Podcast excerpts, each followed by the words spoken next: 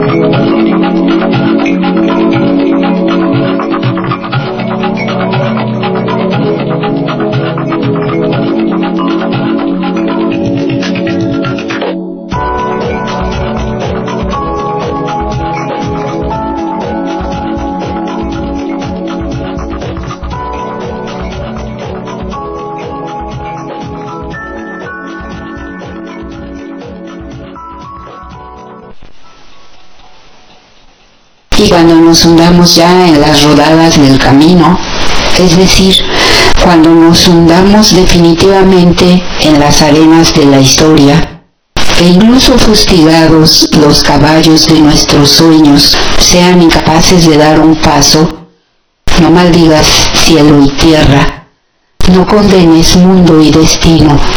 Observa, un pájaro vuela, el bosque murmura, un escarabajo, un gorgojo y una mariquita recorren el sendero. La vida sigue. Existimos.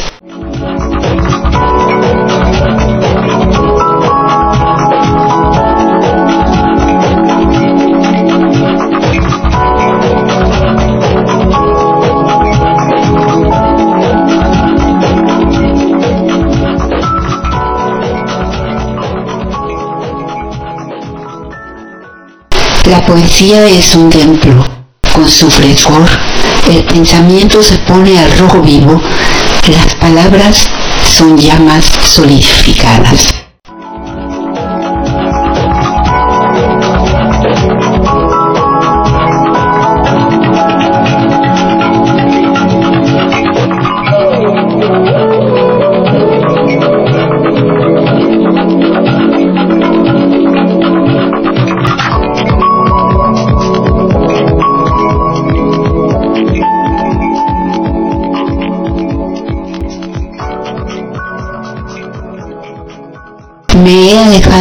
De mí mismo que ya no sé decir nada sobre mí, ni lo que siento cuando me mojo bajo la lluvia, ni cuando me convierto en una brisna de hierba seca quemada por el sol. No sé encontrarme a mí mismo, describir a este personaje, nombrarlo, asegurar que existe. Richard Kapuscinski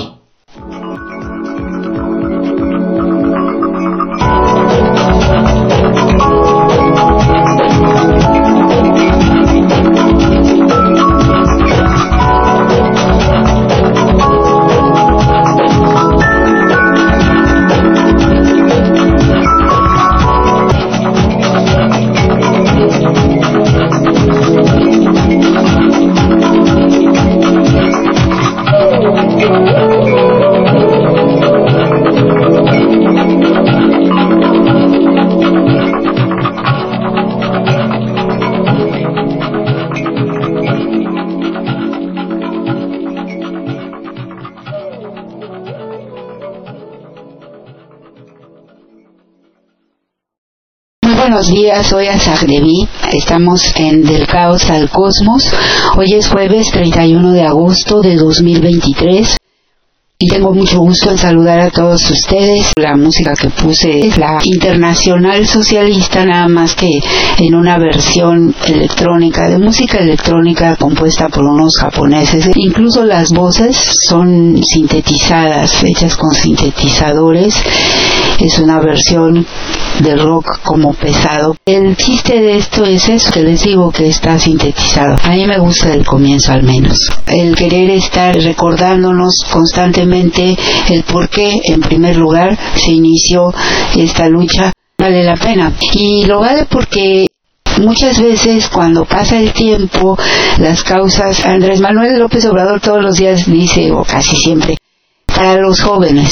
Y es verdad porque a veces empiezan a ver los cambios generacionales y los más jóvenes ya no saben, no conocieron, por lo menos no de primera mano, lo que ocurrió, cómo se gestaron los movimientos, qué dio lugar a ellos. Incluso cuando se empiezan a vivir cosas diferentes, no se comprende bien lo que hay atrás, lo que dejaron atrás, y esto puede ser en todos sentidos. Ha pasado en Latinoamérica cuando las luchas que se obtuvieron con tanta sangre derramada empiezan a ser ignoradas por quienes están viviendo una cierta paz, un cierto... Es decir, se sabe que hay problemas, pero no se sienten en carne viva, no se están viviendo en el día a día y entonces la gente tiende a olvidar y a solazarse con lo que está pasando y a no apreciar.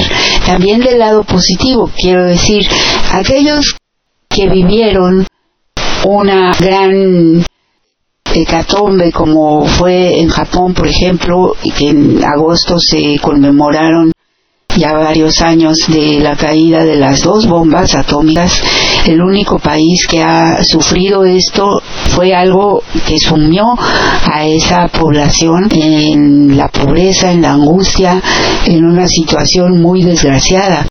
Y desgraciadamente fue de esta manera que el pueblo japonés se levantó y pudo lograr muchas hazañas tecnológicas y demostrarle al mundo que estaba de pie y Japón vivió una muy grande jauja, digamos, en todos sentidos para su pueblo y esto permitió el gran desarrollo y una forma de vida mucho más cómoda, mucho más agradable. Ellos siempre la geografía les recuerda porque han sufrido muchos terremotos y todo, que hay que estar alertas, pero haber llegado a un cierto nivel económico y, en muchos sentidos bastante tranquilo, hace que las nuevas generaciones olviden un poco el trabajo que les costó.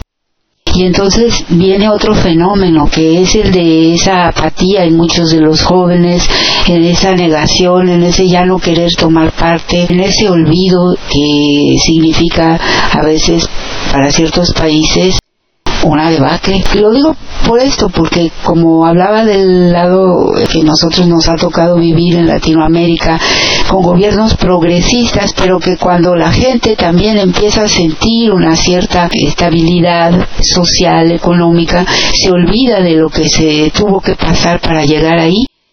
Y nosotros aunque es muy reciente la situación, aunque todavía estamos viviendo los estragos del el neoliberalismo salvaje que nos ha sumido en la pobreza, en la inseguridad, porque todo esto dio lugar a estos fraudes también políticos y a esta guerra sucia y a esta guerra contra el narco, que en realidad fue una guerra contra la nación, una guerra intestina, y que todavía seguimos viviendo toda esta situación de inseguridad en el país, pero también hemos logrado sobrepasar muchas cosas. Un presidente que vemos todas las mañanas platicar abiertamente con la gente, con el pueblo, a través de quienes van ahí, algunos periodistas, algunos improvisados, pero todos y hacen las preguntas que quieren y se comportan como quieren y dicen lo que quieren y el presidente lo permite porque el presidente es un demócrata. Hoy mismo decía el presidente, perdónenles la vida a estos mensos que, bueno, él no dijo mensos, yo sí les digo mensos, ni porque son mensos. El que sean adolescentes no les exime de ser mensos, eso, de ser ignorantones, de, como buenos gringos, ignorar las historias, etcétera, y hablar a los tontos cometieron un error, dice el presidente, porque el pueblo de México, mucha gente se sintió ofendida por ciertas absurdas y inmensas declaraciones que hicieron y les costó. El presidente es muy buena persona, es muy benevolente y dice, olvídense, porque simplemente pudo pasar de largo y decir, bueno, ya los íbamos a traer para el día 15, pero pues sin decir nada, ahora traemos a otro. También es un poco terco, se empecina y de ahí no lo sacan. Entonces dijo, no, ahora los traigo. y dijo, bueno, perdónenles la vida, déjenlo ser. Y este, además ya se disculparon, yo no sé, no supe si lo hicieron. Más les vale. Pero lo que quiero resaltar es que vivimos tiempos muy distintos. Estamos tratando con un presidente que actúa como un ser humano, como un simple ciudadano y es verdad que el presidente de la República tiene un poder enorme. Él ya por el simple hecho de ser el presidente de la República, de tener el gobierno y todas las instituciones gubernamentales bajo su mando, tiene un gran poder. Tendría más poder el poder omnímodo que tenían los anteriores porque no eran demócratas y se posesionaban de todo. Como tenían el presupuesto, lo repartían entre los medios chayoteros, pero no nada más entre ellos, les daban negocios a todos sus cuates, los empresarios corruptos y también les perdonaban los impuestos, es más, les devolvían no solo les permitían hacerse ricos, sino que no les cobraban los impuestos que debían cobrarles. Entonces, claro, estaban fascinados con ellos y ellos podían tener ese poder omnímodo de hacer y deshacer, de poner y quitar jueces, de descolgar el teléfono, porque antes así era el teléfono para los jóvenes que no sepan.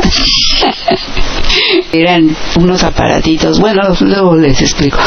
Y entonces, pues nada más una llamada y, ¿sabes qué? A este me lo quitas de ahí. A este pues, le das un sustito, a este lo corres. Y así, hoy no es así. Y entonces esto ya le suena normal, se normaliza porque tenemos cinco años de ver al presidente todos los días hablando con nosotros y actuando como cualquier hijo de vecino que toma un avión en clase turista al que se le puede encontrar ahí a una persona a la que van a los mítines y no tiene ocho mil guardias, no tiene gente que le cuide el perímetro para que no se atrevan, ya no digan a tocarlo, a hablarle, siquiera que él escuche las mentadas de madre que le, sí le daban a los que salían al balcón el 15 de septiembre, pero por eso llevaban a sus acarreados para bajarle el volumen a los otros y en la televisión y en la radio procuraban que eso no se escuchara y lo lograban. Es decir, era toda una función, un espectáculo planeado y claro que ese ser omnímodo pues era así. Ahora por eso dicen es que el presidente es el hombre más poderoso del país y tengo miedo porque ya me exhibió que me robé 1.500 millones de pesos en contratos y lo acusan de violencia de género. Pero en realidad lo que pasa es que el presidente lo único que hace es decir las cosas como son.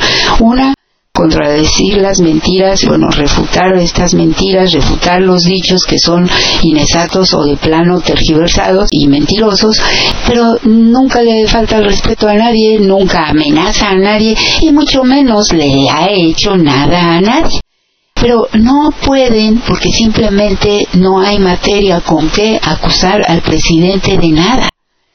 Y todo eso hace que el presidente se conduzca de una manera inédita. Pero no solo él, evidentemente los gobernadores de Morena los representantes populares de Morena están también obligados a actuar de la misma manera. Algunos lo hacen, otros no, y hay que decirlo, porque también hay unos que todavía quieren seguir comportándose de la manera sucia en que lo han hecho siempre los políticos del PRIAN, del PRI, PAN, PRD, MC, que los vemos ahí juntos contra este proyecto de nación y los de MC están viendo a ver si a quién le venden más caro su amor. Pero la cuestión es que Morena sí es el movimiento de regeneración nacional, una forma distinta de hacer política, de conducirse, pero lamentablemente todavía hay expresiones nefastas al seno del partido y tendríamos que cuidar de ello. Pero, por ejemplo, sí hay gente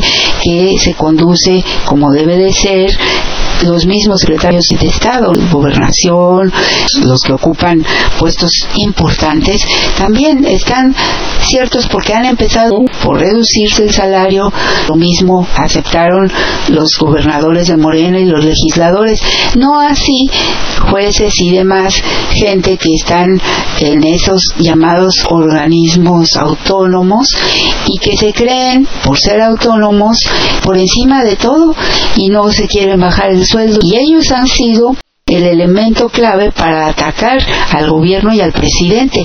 ¿Por qué pueden hacerlo? Porque el presidente renunció a ese poder político omnímodo, porque es un demócrata. Yo a veces quisiera, francamente lo digo, y está mal que lo haga, que no fuera tanto. ¿Por qué? Porque nos está costando mucho trabajo.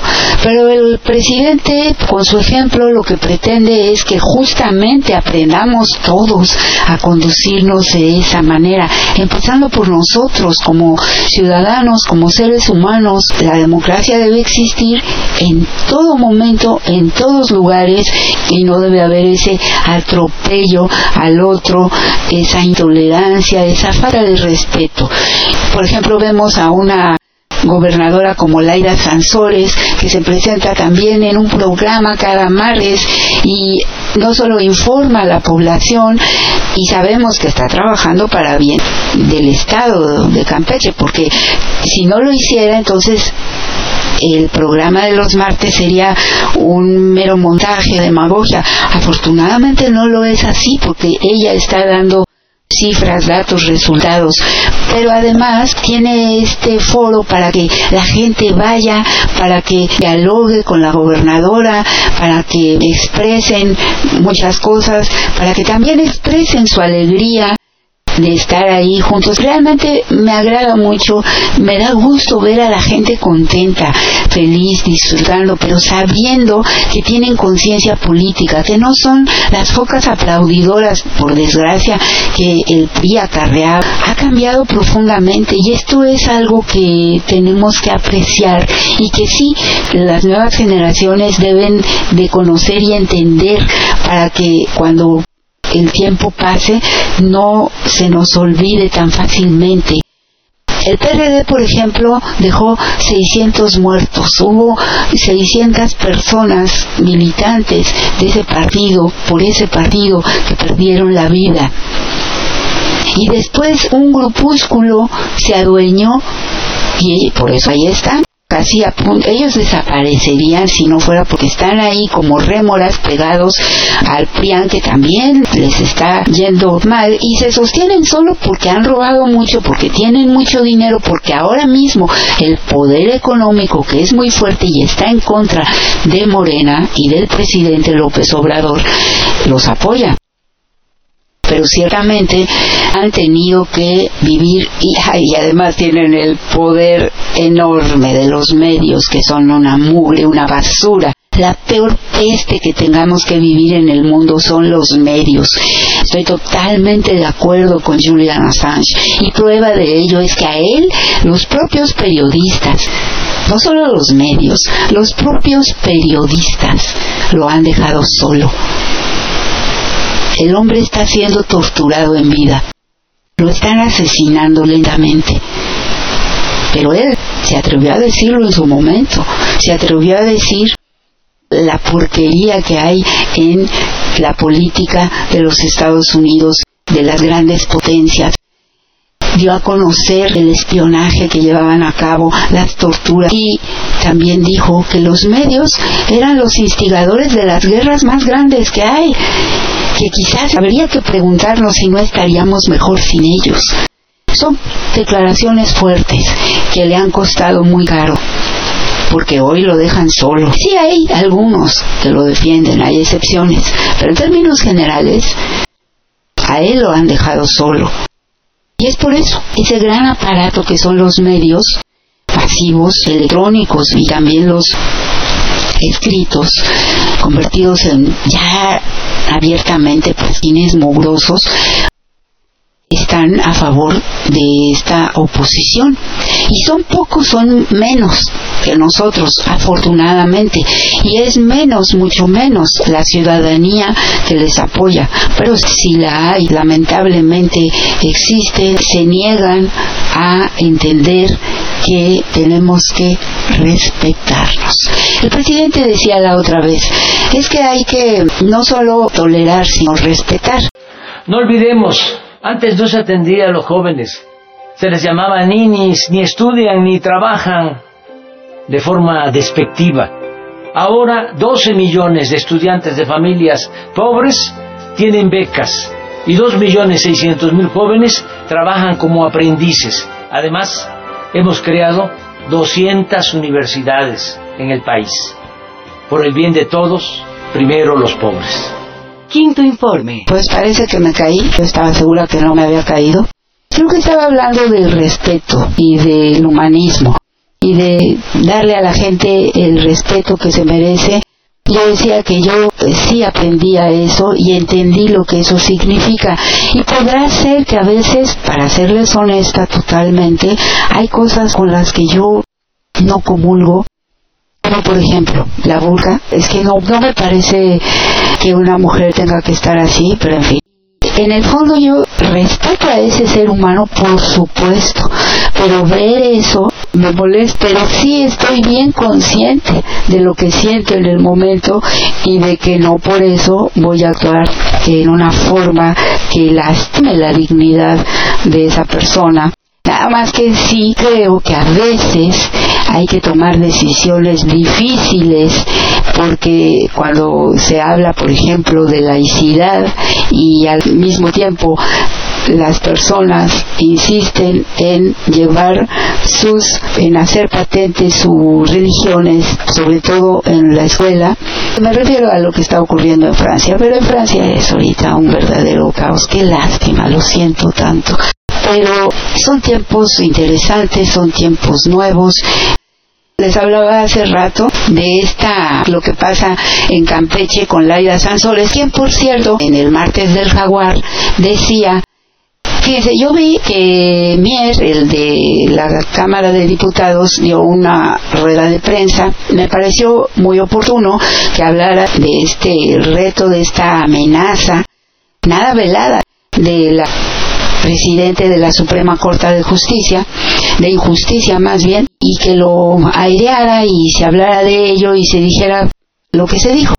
Pero este mismo señor de Morena, nos informa Laida Sansores, que parece ser que quiere que quede, anda haciendo todo para que como presidente de la mesa directiva de la Cámara, supongo que ese es el cargo, la ocupe ni más ni menos que el delincuente, delincuente probado, Alejandro Moreno, el dirigente del PRI, a quien sus propios correligionarios han acusado de muchas cosas. Y el señor está ahí porque lo han protegido y tampoco que no se nos olvide que tanto a él como a Cabeza de Vaca lo protegió en su momento Monreal y sus secuaces.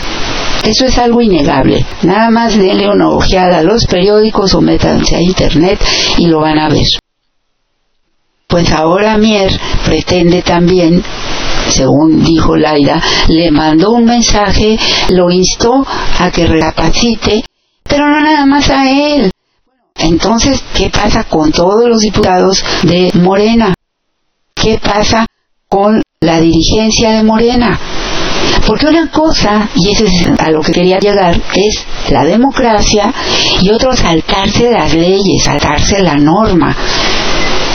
El señor ya de por sí Mier tiene varias cosas que se dicen de él que no son correctas. Por ejemplo, él utiliza muchos recursos para su cuidado personal, es decir, para que lo protejan.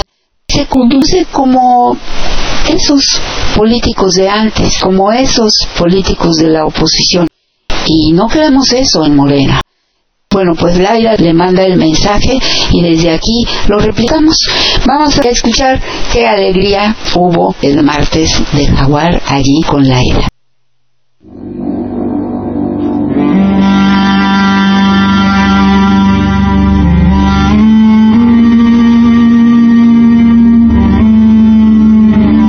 Radio AMLO. Izquierda se levanta. Estamos en Del caos al cosmos. con Azarte.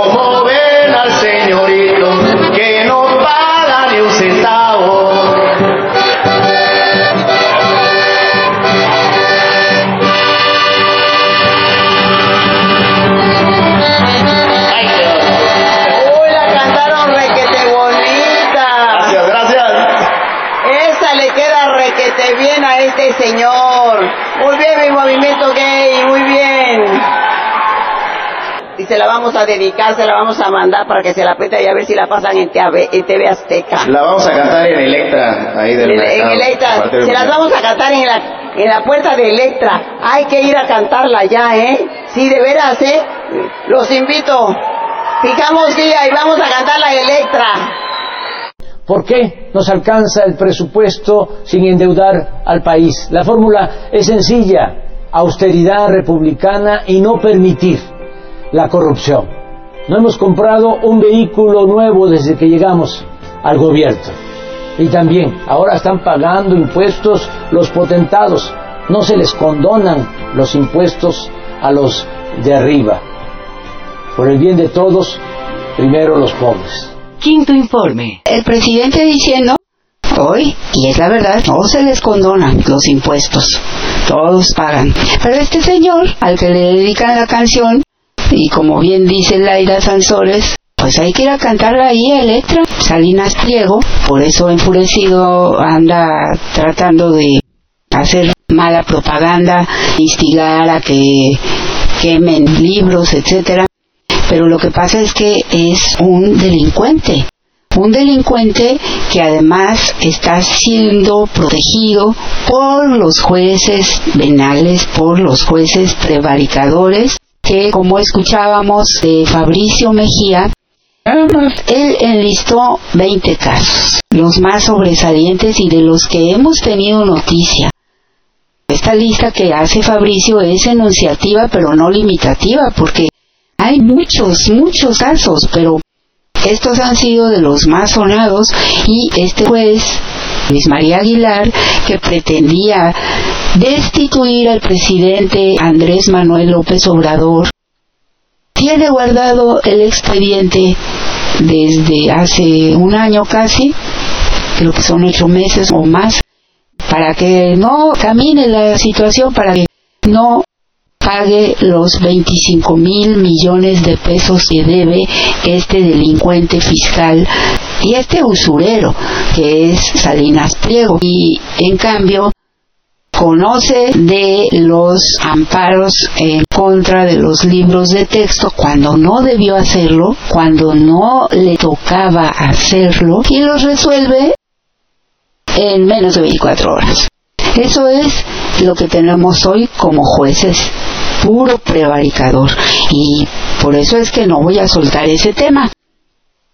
¿Qué les parece? Empezamos diciendo unas poesías. Esta poesía es de Richard Kapuczynski, este periodista, ante todo, y él sí merece el apelativo de poeta, que además escribió libros, fue periodista de guerra incluso, un periodista en toda la extensión de la palabra, al que el presidente López Obrador gusta de citar, incluso su libro La Gran Tentación del petróleo en México se inspiró en esa gran tentación de la que Kapuczynski habló también, porque él escribió sobre varios temas y bueno, como les decía, comenzamos diciendo la poesía, algunos poemas de Kapuczynski, quise hablar en un contexto humanista, digamos, y el presidente, cuando le preguntan cuál es el ideario que lo mueve en su gobierno, cómo lo definiría, ya lo ha dicho y lo repite,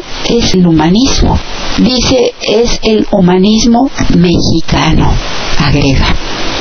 Vamos a escuchar lo que dice, pero no por eso él reniega de la ideología de izquierda, que desde luego también está basada en el humanismo, pero también en el socialismo, en esa idea del reparto de la riqueza para todos en igualdad de circunstancias, para esa idea de la sociedad como una comunidad.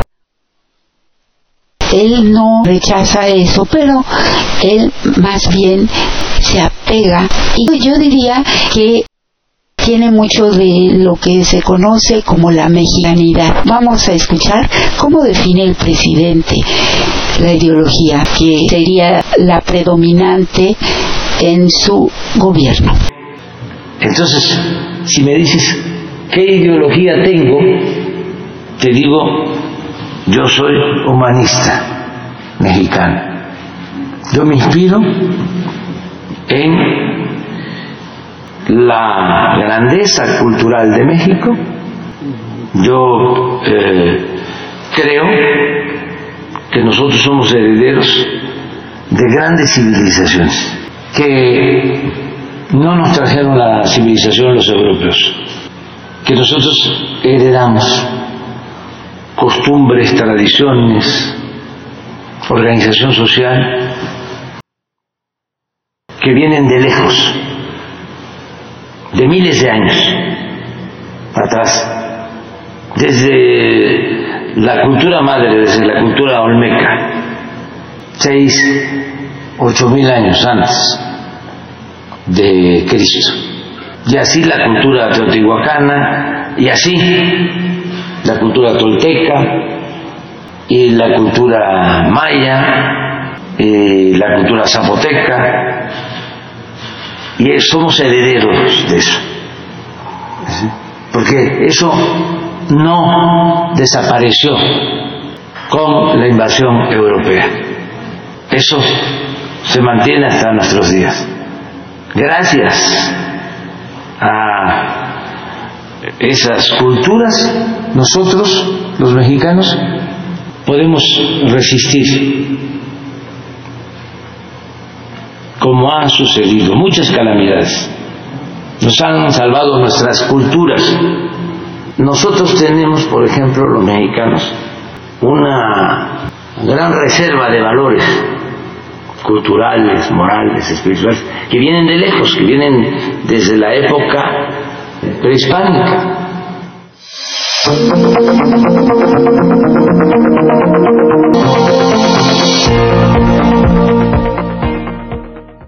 En materia educativa hicimos cuatro compromisos básicos que estamos cumpliendo. Becas para estudiantes de familias pobres.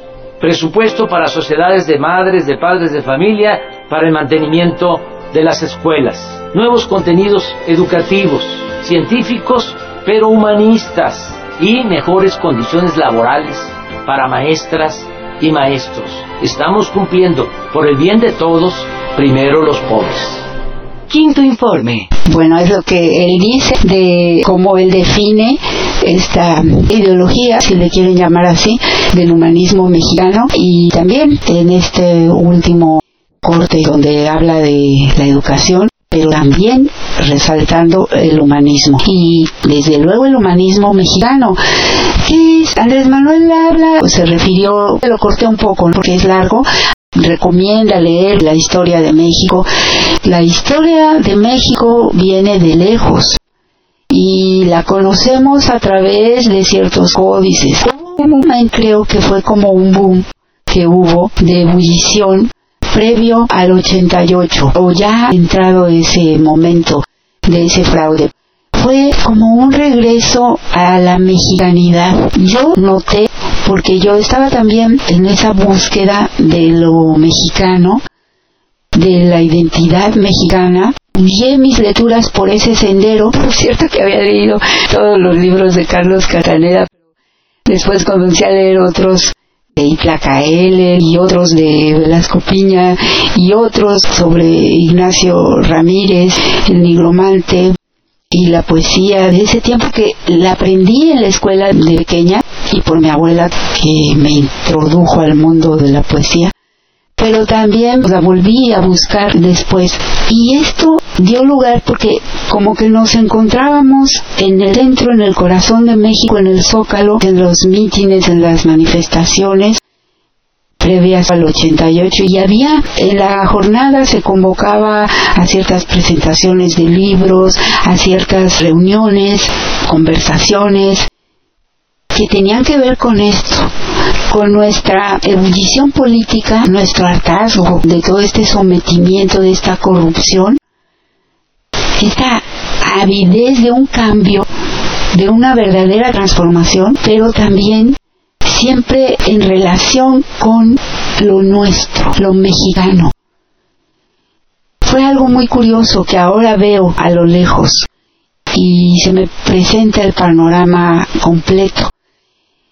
Es curioso porque En ese tiempo pues todavía estábamos con Cuauhtémoc Cárdenas, pero López Obrador ya venía descollando por su propio mérito como luchador social, como político distinto. Y después nos encontramos y convergimos en esta misma idea y creo que mucha gente se siente atraída. Hay una escena que relata el libro Tlacaelel en la que los mexicas salen a barrer con escobas. Es una batalla sui generis. Y en una de esas manifestaciones en las que estuvimos con López Obrador en el Zócalo, sentí un escalofrío recorrer mi cuerpo porque es como si estuviera volviendo a vivir algo, esa escena de ese libro, esa situación ancestral, como si estuviésemos participando en esa barrida, en aquella manifestación con López Obrador.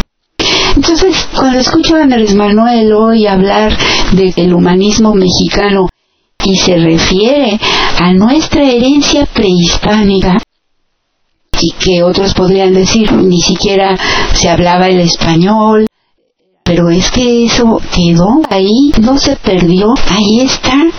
Y es lo que le ha dado cohesión a México. Si bien quizás en algún sentido la invasión, el ataque, la humillación sufrida por parte de los españoles, de los europeos, se quedó ahí. También hubo cosas que surgieron del mestizaje, la música, el idioma, muchas cosas, pero no se perdió la mexicanidad.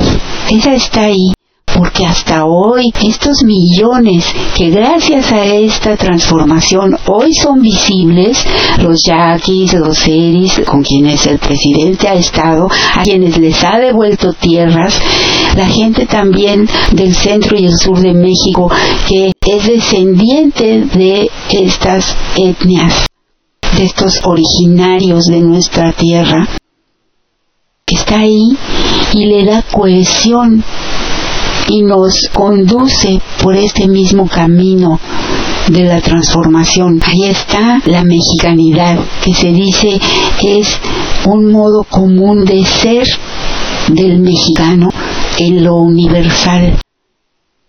Es algo forjado por los mexicanos. Es un hecho que nuestro México proviene del mexica.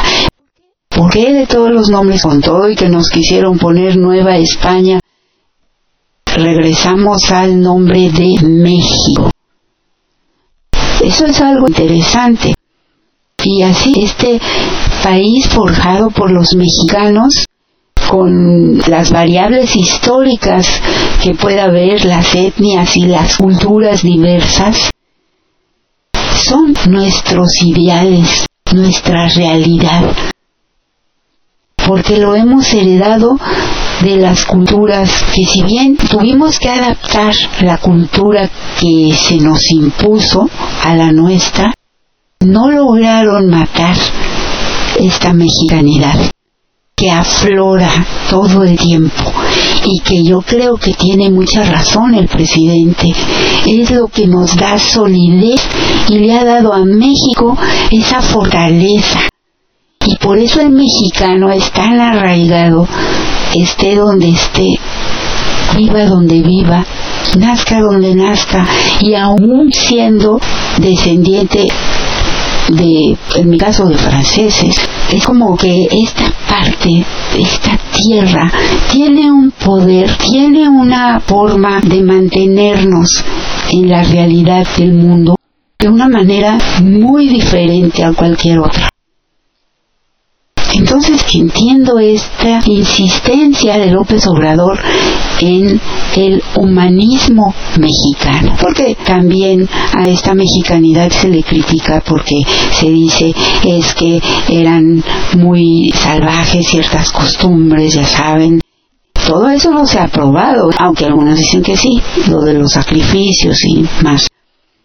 Pero tampoco entendemos bien de qué se trataba. Son cosas que tenemos que, ante todo, mirar con respeto y tratar de introducirnos, porque también está el humanismo de Nezahualcóyotl y su poesía. En fin, ¿quién no leyó ese libro Nezahualpilli, Corazón de Piedra Verde? Uno era Nezahualcóyotl, otro Nezahualpilli, que hay que adentrarnos en esta mexicanidad para no perdernos. Esto no quiere decir que rechacemos, al contrario, lo universal, simplemente es una forma de arraigarse en una estructura que nos mantiene firmes ante los embates del mundo hoy en día, que ya ni siquiera son esas culturas interesantes, porque todas lo son del mundo, sino la única, la que predomina, la del materialismo, la del mercantilismo, con un solo Dios, el dinero. Y ante esto, nosotros nos tenemos que oponer poniendo por delante toda esta riqueza cultural que nos conforma. Regreso. ¿Qué les parece? Sí, para dejar un poco la solemnidad, vamos a la mexicanidad, pero a la actual, la de allá del sur de México con esa alegría y esto que les va a encantar, que además es interpretada por dos niñitos pequeños, allí en el martes de Jaguar de la gobernadora Laida Sansores.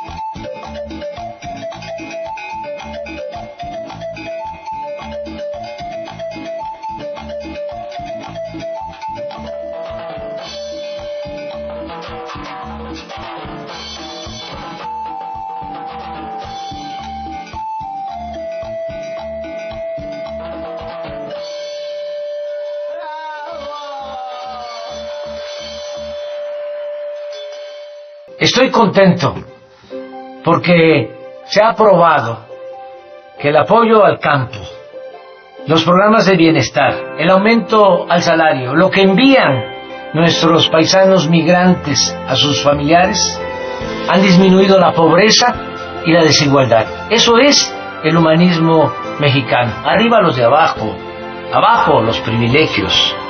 Por el bien de todos, primero los pobres. Quinto informe. ¿Qué les parece si vemos un poquito más de lo que es ser mexicano? De lo que quiere decir esta visión de conjunto, la filosofía, la historia, la psicología, el arte, la cultura, incluso aquí entra lo jurídico y lo político, porque todo esto que decía el presidente, estas formas que tienen todavía hoy algunas comunidades, son interesantes, es interesante aprender de ellas, porque algunas mantienen esa herencia desde el pasado. Decía el presidente, no había la cultura del robo, eso no existía dejaban las cosechas ahí y nadie iba y las robaba, excepto cuando había guerra entre ellos, supongo, porque sí, eso sí lo hubo. Pero en términos generales habla de la convivencia pacífica entre ellos, entre esas culturas asentadas hace miles de años. Porque nosotros conocemos nuestra cultura prehispánica solo de unos años para acá, pero hay culturas todavía como la olmeca, muy antiguas, la teotihuacana, la tolteca, sumamente antiguas, y poco se sabe de ellas. Entonces, claro, los mexicanos que llegaron después tuvieron que haber tenido algún impacto de esas otras culturas y hasta la fecha toda esa visión, cosmovisión impacta nuestra vida de alguna manera. Y el presidente decía es que tampoco es verdad que hubiera esclavitud porque solo cuando se tomaban prisioneros de guerra. Vamos a escuchar esto de la prevaricación de los jueces. Yo insisto en el tema porque no es una cuestión simplemente de posiciones políticas. Esto va más allá. Ellos han infringido la ley y tienen que ser inhabilitados, destituidos, porque han infringido la ley. Sabemos que si el presidente disuelve la corte, se va a decir que está actuando mal utilizando, porque ahora sí, antes sí podían hacerlo, pero hoy es todo. El presidente, dicen ellos, tiene un poder enorme y nos sentimos amenazados cada vez que nos menciona. Ay, pobrecitos. Pero resulta que el presidente jamás se mete con ninguno de los poderes, mucho menos con ningún político, ningún empresario, ningún ciudadano, ningún medio. No los toca. Pero si ejerciera la ley, entonces dirían, lo acusarían de exceso de poder. Es una vil mentira. Pero ahí está el fiscal, que para eso le pagan. Y ahí están los legisladores, que tienen todo el derecho de llamar a juicio político a estos jueces prevaricadores y el fiscal los puede meter en cintura aplicando la ley. Lo que están haciendo es prevaricación judicial. Pero además, porque están impidiendo que se ejerza la justicia en muchos casos. Y hay mucha gente detenida sin sentencia y que puede ser, porque tampoco vamos a asegurar que es inocente, puede ser culpable o no, pero tiene derecho a que se le emita la sentencia, a que de una vez por todas su situación jurídica se aclare. Porque una vez emitida la sentencia, igual y ya la cumplieron por tantos años que llevan en la cárcel, esto no lo sabemos. Pero por otra parte, el hecho de que estén pidiendo más dinero cuando que decía un señor que en la calle le preguntaron que si estaba bien que pidiera más dinero y decía que sí, pero que cumplieran con la justicia, ¿no? De ninguna manera se justifica el dinero que se les da. Es un exceso, es un insulto a todos los demás, porque además hay muchos jueces y lo dijo la propia Olga Sánchez Cordero, se los había yo comentado en otro programa, en las provincias, en la misma ciudad, que no están bien pagados. Pero además, juzgados, llegan ustedes a juzgados en donde no hay ni dónde sentarse. Claro, pues no hay ni un baño decente. Es decir, no todos los jueces no en todo el país tienen esa cantidad de dinero, ni siquiera es que ese dinero que ellos reciben permeara, como ellos decían, goteara a todo el sistema judicial mexicano, no, se lo quedan ellos ahí.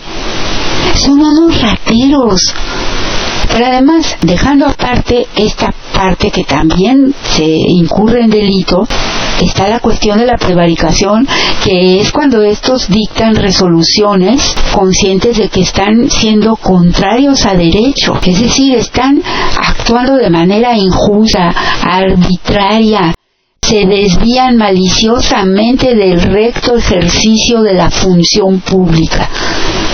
Esa es la definición de la prevaricación.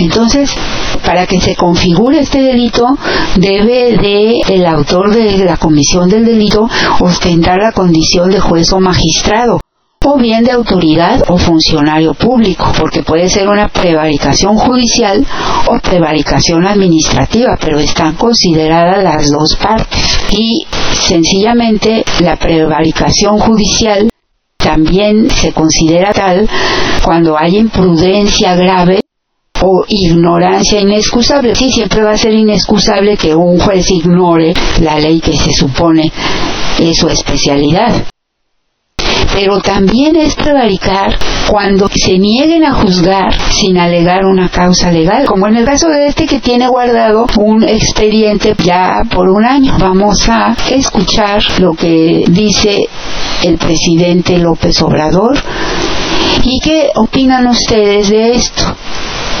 Yo no veo más que una renovación tajante que se lleve a cabo de manera democrática. Que sea el pueblo de México el que resuelva sobre esto. En las urnas. En las urnas, sí. Y que sea el pueblo el que decida. y hay dos formas. Una que es la mejor, creo yo, porque no sé si la otra eh, sea válida, pero una es que los legisladores, que los ciudadanos eh, le pidan a los candidatos que hagan el compromiso de que si llegan eh, van a aprobar una reforma constitucional para que los jueces magistrados y ministros del Poder Judicial sean electos por el pueblo. O sea, que sea un tema de campaña. O sea, ¿eh? Pero esos son los de arriba. Esos son los de arriba. Pero es la gente la que va a decir, ¿tú qué opinas? ¿Quieres que el pueblo elija a los eh, ministros. ministros, a los magistrados, a los jueces, o no? No, pues yo pienso que no, porque son capaces hasta de decir, el pueblo no está preparado para la democracia, como este insinuó Porfirio Díaz. Eh, son capaces de decir no, porque se necesita gente con mucha experiencia. No, no, no, no, no. Que la gente les diga, si tienen que ser abogados, desde luego, abogados, pero los vamos a elegir nosotros, los ciudadanos, para que no anden engañando de que va a ser cualquiera. No, no, no, no, va a ser un abogado, mujer o hombre, y va a cumplir un requisito, pero los vamos a elegir nosotros, de una lista, porque queremos tener jueces honestos, íntegros, incorruptibles, y los mismos magistrados y los mismos ministros. Entonces, es un buen tema para la campaña. Porque entonces, si no responden, pues es porque no van a votar. Si ganan por la reforma constitucional. Entonces ya el ciudadano dice, bueno, ya va a decidir. No, pues tú no quieres, quieres que siga más de lo mismo, por ti no voy a votar. Y llega otro candidato. Oye, ¿tú crees van a, permitirnos que así como se elige a los diputados, así como te voy a elegir a ti, como voy a elegir al senador, así como voy a elegir al gobernador, así como voy a elegir al diputado local, así como voy a elegir al presidente de la República. ¿por qué no voy a poder elegir a un juez, a un magistrado, a un ministro, si tiene que ver con la justicia?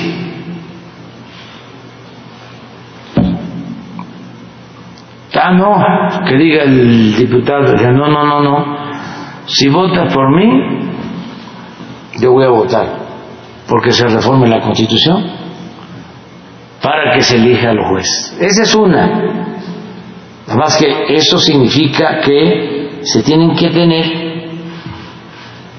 mayoría de votos en la Cámara, mayoría calificada.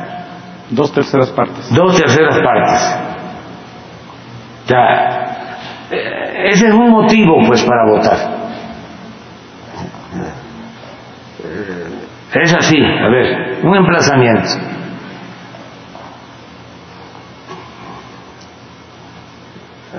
¿Aceptas o no? Lo otra, otra preguntita también que se le puede hacer. Oye, este, ¿tú vas a mantener los programas de bienestar? ¿O vas a quitar la pensión? Dímelo para que nos vayamos entendiendo, ¿no?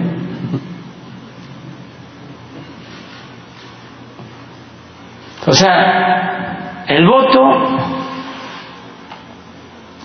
es un poder que hay que ejercerlo. Ah, no, muchas otras. No, no, no, pero ya, ya, ya más adelante. Pero eh, tiene la posibilidad. Esa es una opción. La otra es que pasando las elecciones se convoque a una consulta. Pero como la consulta La valida. la tienen que autorizar La Corte. la tienen que validar en la corte, pues está más complicado. Este, está muy complicado eso. Entonces, es mejor la primera. Ojalá y ellos eh, recapacitaran y no se trata de que no tengan para el cumplimiento de sus funciones, incluso que eh, tengan sus sueldos y lo que requieren, pero no en exceso. ¿Cómo va a ser Suprema Corte de Justicia? Tienen ahí a Juárez. ¿Quién no saben que Juárez decía que el funcionario tenía que aprender a vivir en la justa medianía?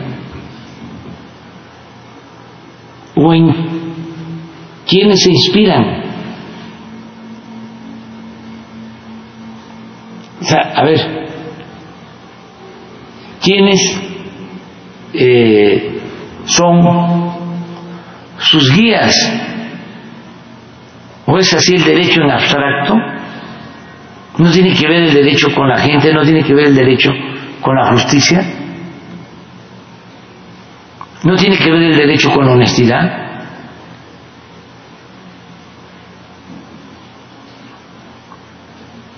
Es eh, importante el tema y nosotros no vamos eh, a recortar su presupuesto.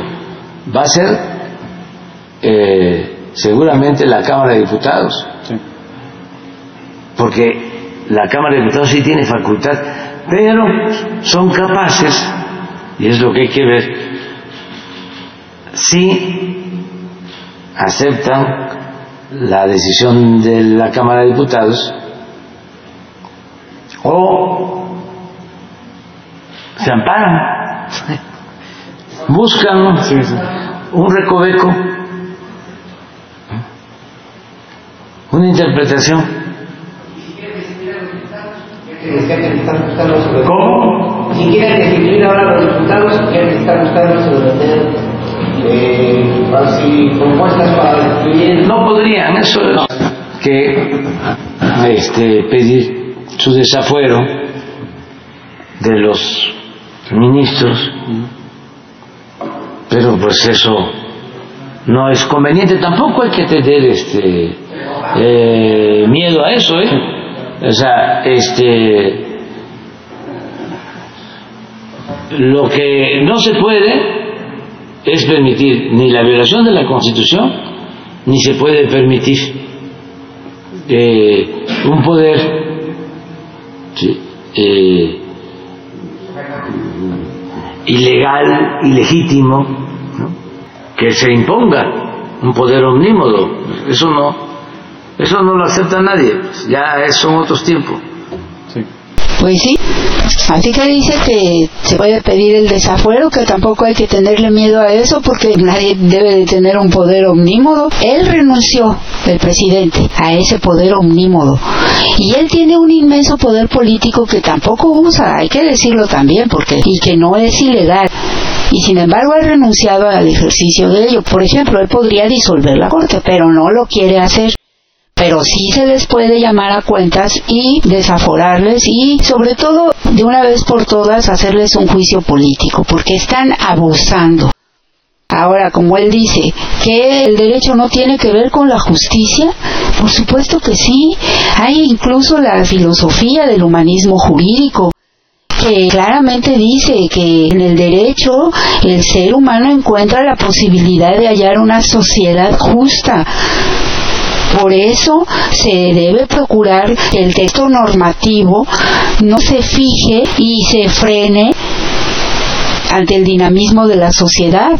Es decir, la fundamentación humanista del derecho es algo complicado porque tiene que ver con la realidad humana y entonces hay que actuar de manera sensible a la gente, a la humanidad, no al dinero ni a las necesidades de un grupúsculo que ocupa ese poder. El humanismo jurídico habla del lugar que ocupa el ser humano en el universo. Se debe de explorar en lo plural y en la variedad cultural que circunscribe a los seres humanos. Entonces, esto que dice el presidente es muy cierto. Y ahora bien, dejemos ya esto en manos de, dice el presidente, la democracia, de que votemos todos pero no nada más, porque mire, la democracia no es solamente votar. Eso no es democracia. Debemos de tener la democracia participativa.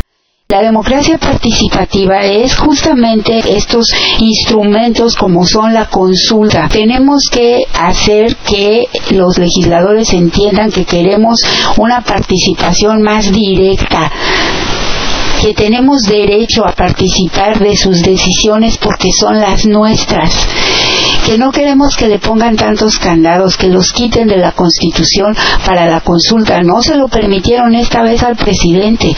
Esto tiene que ser una cosa que se quede agendada para quien llegue. Democracia participativa, no nada más de cada vez que hay votaciones. Se acabó eso, eso no lo queremos, eso no es verdadera democracia.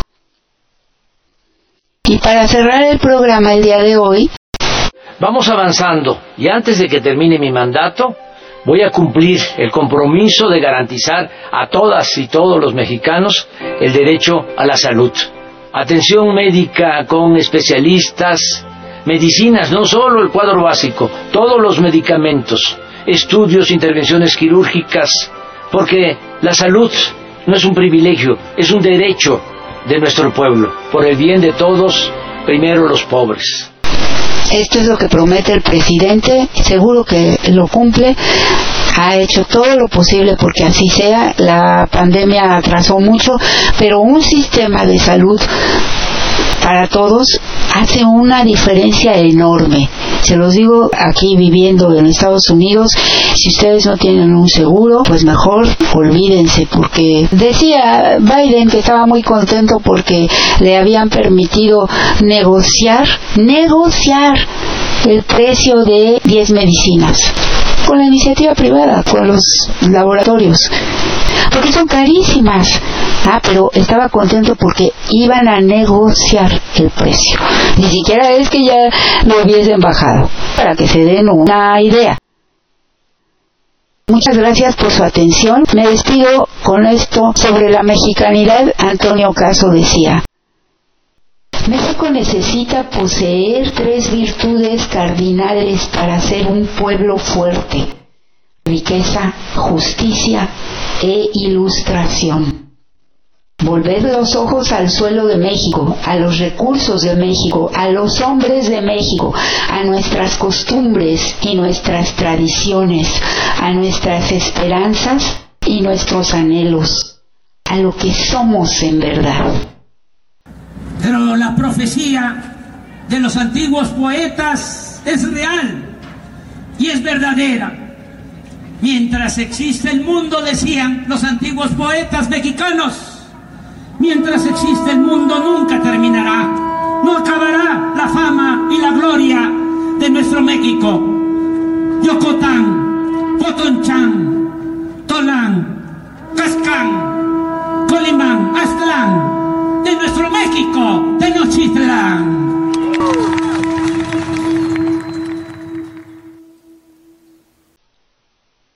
la victoria siempre.